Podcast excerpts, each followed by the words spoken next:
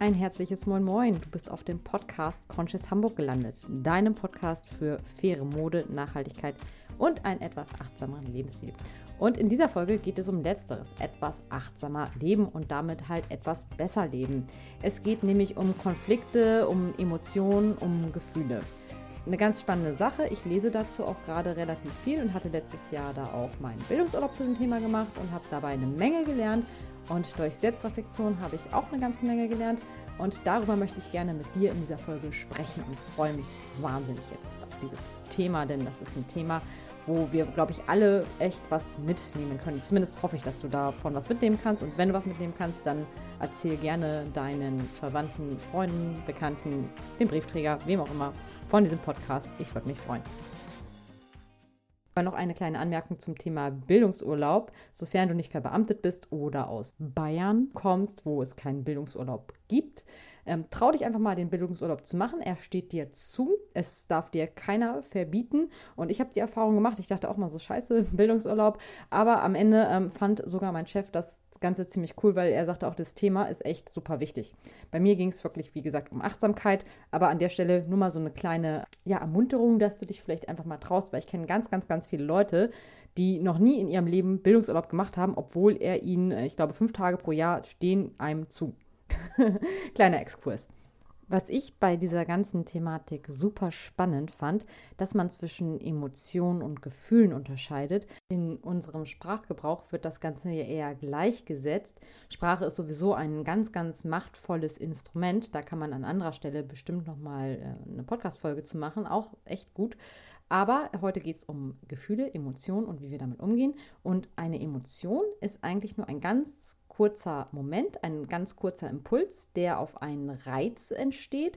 Und das ist so dieses Gefühl, wenn jetzt zum Beispiel jemand sagt etwas, was einen kränkt oder man kriegt irgendeine schlechte Nachricht oder eine E-Mail oder was auch immer, ähm, dann ist das dieser kalte Schauer, diese Fassungslosigkeit, dieser erste Schock, wo man dann auch wirklich fast wie gelähmt ist. Und alles, was daraus resultiert, das sind Gefühle und die dauern etwas länger an. Man spricht dabei von Sekunden, maximal wenigen, ganz wenigen Minuten.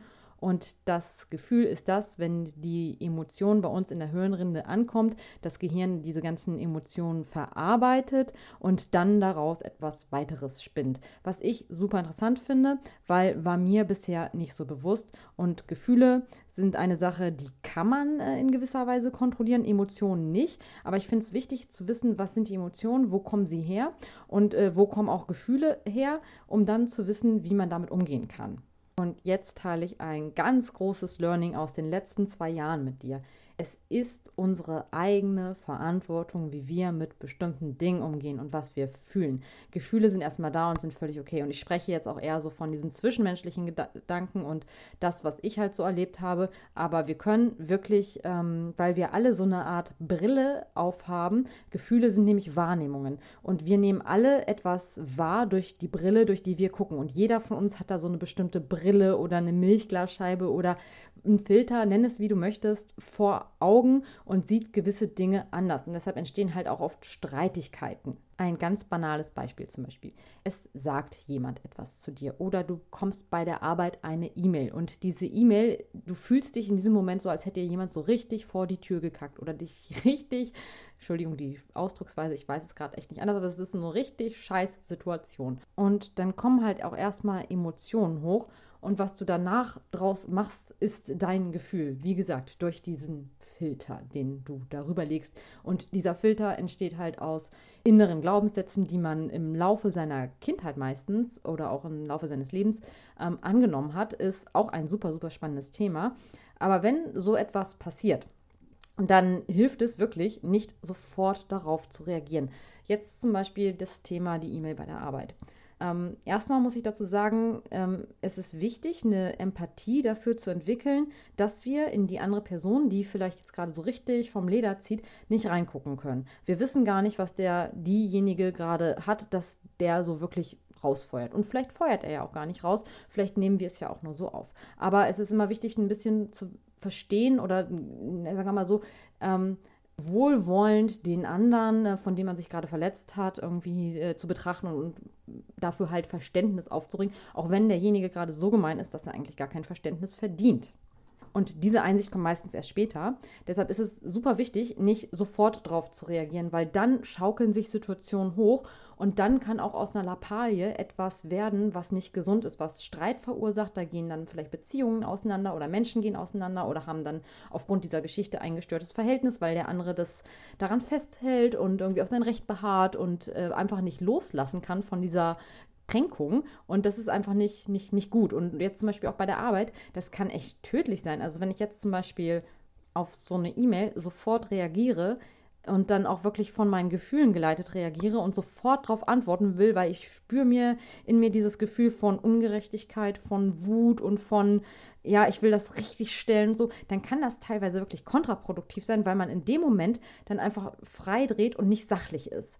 Deshalb ist es bei solchen Dingen, gerade wenn was bei der Arbeit passiert oder im, im Zwischenmenschlichen, ist es echt nicht verkehrt, ähm, nicht sofort zu reagieren und ähm, vielleicht dann einmal kurz den Stift fallen zu lassen, auf Toilette zu gehen oder sich einen Kaffee zu kochen oder einmal um Block zu laufen und erst dann sich sammeln, drüber nachdenken und dann wirklich diese Situation versuchen von außen zu betrachten, weil dann ist man am Ende auch sachlich und ich finde, wer sachlich ist, der kann am Ende auch viel mehr erreichen. Im direkten Gespräch ist sowas ja auch echt schwierig, aber da muss man dann vielleicht auch manchmal einfach gar nicht reagieren oder sagen, Entschuldigung, ich muss mal kurz rausgehen oder einfach stille und leise runterzählen, äh, egal wie dumm das dann wirkt, ist manchmal einfach echt gesünder für die Situation, weil manchmal schaukeln sich dann solche Dinge hoch und es ist nicht leicht, aber es ist halt einfach ein kleiner Tipp und ich sage nicht, dass ich das auch immer perfekt mache, das habe ich sowieso nie hier jemals gesagt, dass ich hier die Weisheit mit Löffeln gefressen habe. Es ist halt nur so eine Erfahrung und ich merke halt auch, dass es mir mit diesen ganzen Tools auch Dinge rückwirkend zu betrachten, also in die Rolle des Beobachters zu gehen, einfach auch viel, viel besser geht. Weil wir wissen ja auch manchmal gar nicht, was diese Person, die uns jetzt gerade wirklich so vor die Tür gemacht hat, wie ich es eben ausgedrückt hatte, wir wissen gar nicht, was diese Person leitet. Also ein schönes Beispiel habe ich davon mal gehört. Ich weiß gar nicht mehr, wo es war, sonst würde ich es jetzt wirklich gerade preisgeben, aber ich weiß es einfach nicht mehr. Das war auf jeden Fall die Geschichte. Da ist ein Mann in der U-Bahn gefahren mit seinen zwei Kindern und die beiden Kinder sind völlig durchgedreht. Die haben in der U-Bahn rumgetobt und gespielt und die Leute in der U-Bahn haben schon wohl äh, mit den Augen gerollt und sich gedacht, was ist das nur für ein Vater, was für, sind das für schlecht erzogene Kinder. Und irgendwer hat dann mal den Vater angesprochen, hat gesagt, so äh, ganz ehrlich, ähm, deine Kinder hier, äh, willst du da nicht mal was machen und das geht doch gar nicht und was ist denn das hier überhaupt? Und dann hat der Mann gesagt, oh, Entschuldigung, das ist mir überhaupt nicht aufgefallen. Ich komme gerade mit den Kindern aus dem Krankenhaus, meine Frau ist gestorben. Und das ist so eine krass, ich weiß nicht, ob die Geschichte stimmt, aber es kann ja wirklich sein, man weiß es nicht. Und das ist so eine krasse Situation. Wir wissen nie, was die anderen Leute gerade umtreibt, die so reagieren. Deshalb ist manchmal vielleicht ein bisschen Empathie für diese Menschen, auch wenn wir sie, wenn es wirklich schwer fällt, echt nicht verkehrt. Was heißt nicht verkehrt? Es ist zumindest hilfreich. Das ist so eine Sache, die uns bei Konflikten auf jeden Fall hilft. Eine andere Sache ist bei Konflikten, gewisse Sachen auch zu akzeptieren. Also nicht auf sein Recht beharren, das bringt manchmal nichts, weil wenn ich jetzt zum Beispiel mit jemandem aneinander gerate, warum auch immer, und ich möchte gerne diese Situation irgendwie klären und derjenige hat einfach überhaupt gar keinen Bock drauf oder irgendjemand kündigt mir die Freundschaft, weil er sagt, okay, es passt nicht mehr, dann kann ich die Person nicht ändern. Und das ist einfach ganz, ganz wichtig, diese Akzeptanz. Akzeptanz, dass ich kann ganz viel ändern, aber ich kann nur was an mir selbst ändern. Ich kann ändern, wie ich auf bestimmte Sachen reagiere. Ich kann jetzt nicht ändern, dass ich nicht mehr traurig bin, aber ich kann zumindest ändern, dass ich es akzeptiere und ich kann versuchen, es zu akzeptieren, weil ich mir dann sage, ich kann es nicht ändern. Und wenn ich das mal in einem stillen Moment ganz klar zu mir sage, dann ist es auch leichter, das einfach zu akzeptieren. Das ist so ein Stück weit dieses Loslassen, dieses Loslassen von dem, was man unbedingt möchte, was man sich wünscht. Weil manchmal ist das halt konträr mit dem, was wer anders sich wünscht. Auch wenn jetzt Beziehungen auseinandergehen, das ist hart und das dauert bestimmt auch seine Zeit, bis man das verarbeitet hat. Aber es ist hilfreich zu sagen, okay, ich möchte zwar, aber der andere möchte nicht mehr, aber ich kann es gerade einfach nicht ändern. Ist auch wenn jemand stirbt, das sind alles scheiß Beispiele, aber ich kann davon reden, weil ich habe das jetzt selber äh, vor ein paar Jahren mitgemacht und auch schon mehrfach mitgemacht. Das heißt, ähm, es tut immer noch weh, das ist keine Frage, wenn jemand gegangen ist und der ist vielleicht auch viel zu früh gegangen, das tut richtig, richtig weh. Und das kann eigentlich nur jemand verstehen, der das Ganze auch mal durchlebt hat und alle anderen wissen eigentlich gar nicht, wovon sie sprechen.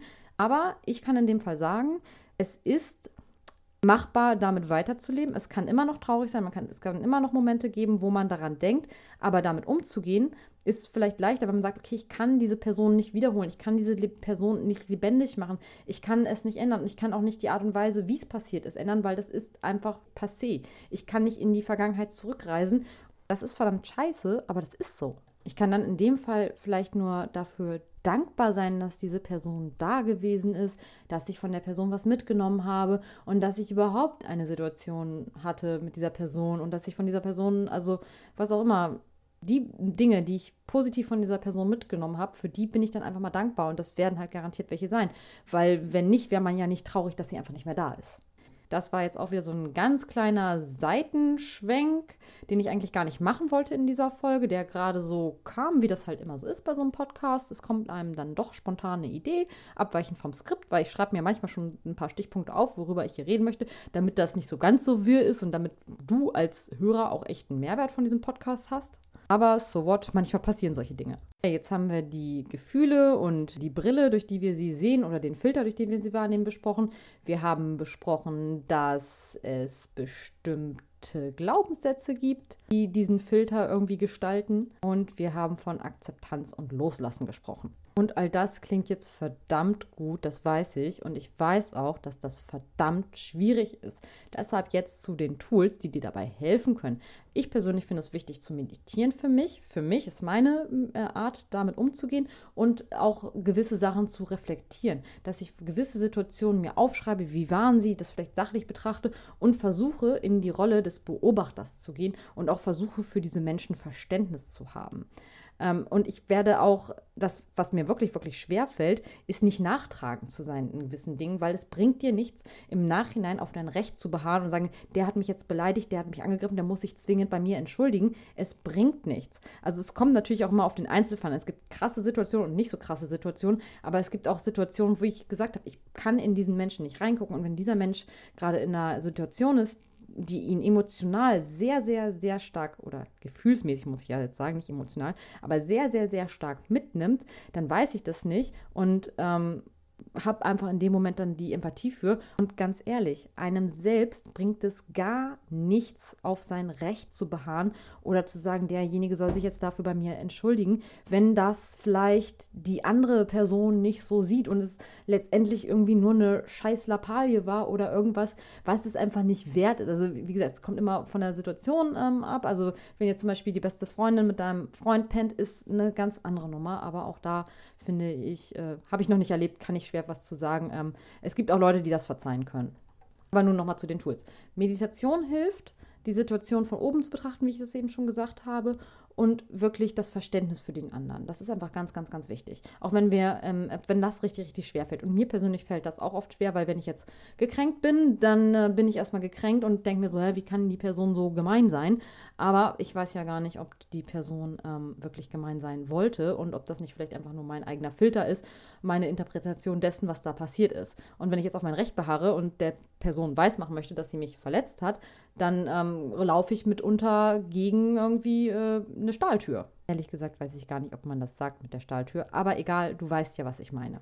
Und all das, diese Reflexion, dieses von außen betrachten, dieses äh, mit dem Meditieren und so weiter, das ist alles nicht leicht und ist wie ein Muskel, der trainiert werden muss. Ich gehe nicht irgendwie jetzt, ähm, erwarte, dass ich ein Sixpack habe, dafür muss ich schon ins Fitnessstudio gehen oder regelmäßig was machen. Ich muss nicht ins Fitnessstudio gehen an dieser Stelle, aber ich muss auf jeden Fall regelmäßig was machen und wenn ich das nicht mache, dann lässt das Ganze auch wieder nach. Deshalb finde ich, dass wir diesem ganzen Thema deutlich mehr Beachtung schenken sollten, es ernst nehmen sollten. Ich weiß, dass viele sagen, ja, diesen ganzen Hokuspokus und Psychokram, aber ganz ehrlich, letztendlich beruht darauf so viel und das Ganze hilft einfach dabei, so ein bisschen entspannter durch sein Leben zu gehen. Ich meine, es gibt so viel, was wir haben, was uns irgendwie belastet. Ähm, Corona ist jetzt ein sehr gutes Beispiel. Da merken wir echt mal, dass Freiheit eigentlich das größte Gut ist und Selbstbestimmtheit und irgendwie merkt man ja, dass sehr viele Leute gerade damit zu kämpfen haben. Und ich würde jetzt lügen, wenn ich sagen würde, mich lässt das Ganze auch total kalt.